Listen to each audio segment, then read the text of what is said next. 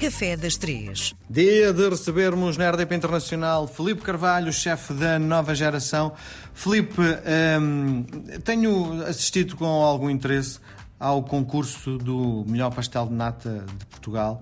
Uh, e é engraçado porque, uh, ultimamente, nos últimos anos, as pastelarias que acabam por ganhar este troféu uhum. são uh, pastelarias, não querendo insultar as pessoas, mas periféricas, não são pastelarias daquelas de renome e a pergunta que lhe faço é: haverá um desinteresse daquelas pastelarias que estão na primeira linha de participar neste concurso? Isto não é uma coisa que dá visibilidade a quem está no, no fundo no meio, no negócio?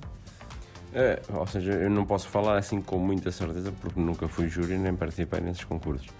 Uh, mas o que eu posso entender é que se calhar pode não haver a motivação correta para toda a gente participar. Quando eu digo a motivação correta é qual é o prémio que ganham, é só o melhor pastel de nata, ou algum prémio monetário, alguma coisa que incentive as pessoas também a perderem tempo com esse tipo de concursos. Que se calhar às vezes não lhes pode trazer assim tanto. Pois, porque o que eu sinto é que, muito provavelmente, por exemplo, este ano ganhou uma pastelaria em Queluz. Eu nunca tinha ouvido falar nesta pastelaria, agora a pastelaria está em todo o que é jornal, não é? Uhum. Pois é isso, ou seja, não sei se as outras pastelarias que já participaram, se aquilo realmente foi produtivo para elas, se calhar durante um mês, dois meses, se é uma coisa que traz assim tanto acréscimo de trabalho e se calhar um aumento de faturação.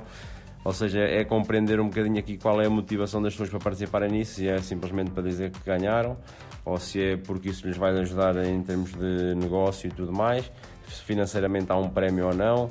Tudo isto conta para, as pessoas sentirem motivação em participarem em concursos, não é? em ali, basicamente serem julgados por outras pessoas. Sim. Bom, nós temos recebido inúmeros uh, e-mails de pessoas que nos fazem perguntas uh, e uma das perguntas de uma senhora tinha a ver com cozinhar no wok.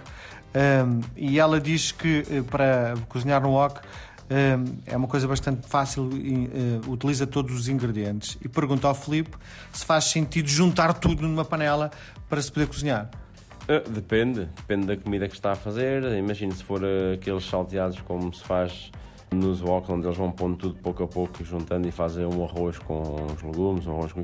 Se calhar faz sentido, depois noutro tipo de comida, se calhar pode não fazer sentido, depende aqui um bocadinho qual é o, o estilo de cozinha que ela quer fazer.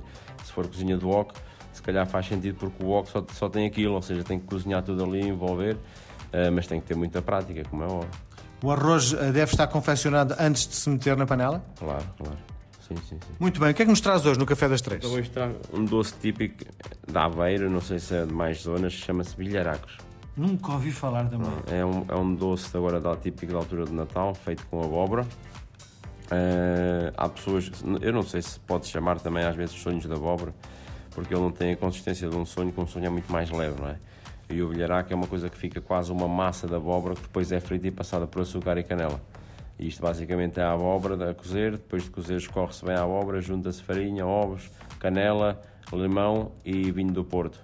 Uh, Mistura-se tudo e depois esta massa é, é, frita em óleo e depois de fritar em óleo é passada por açúcar e canela.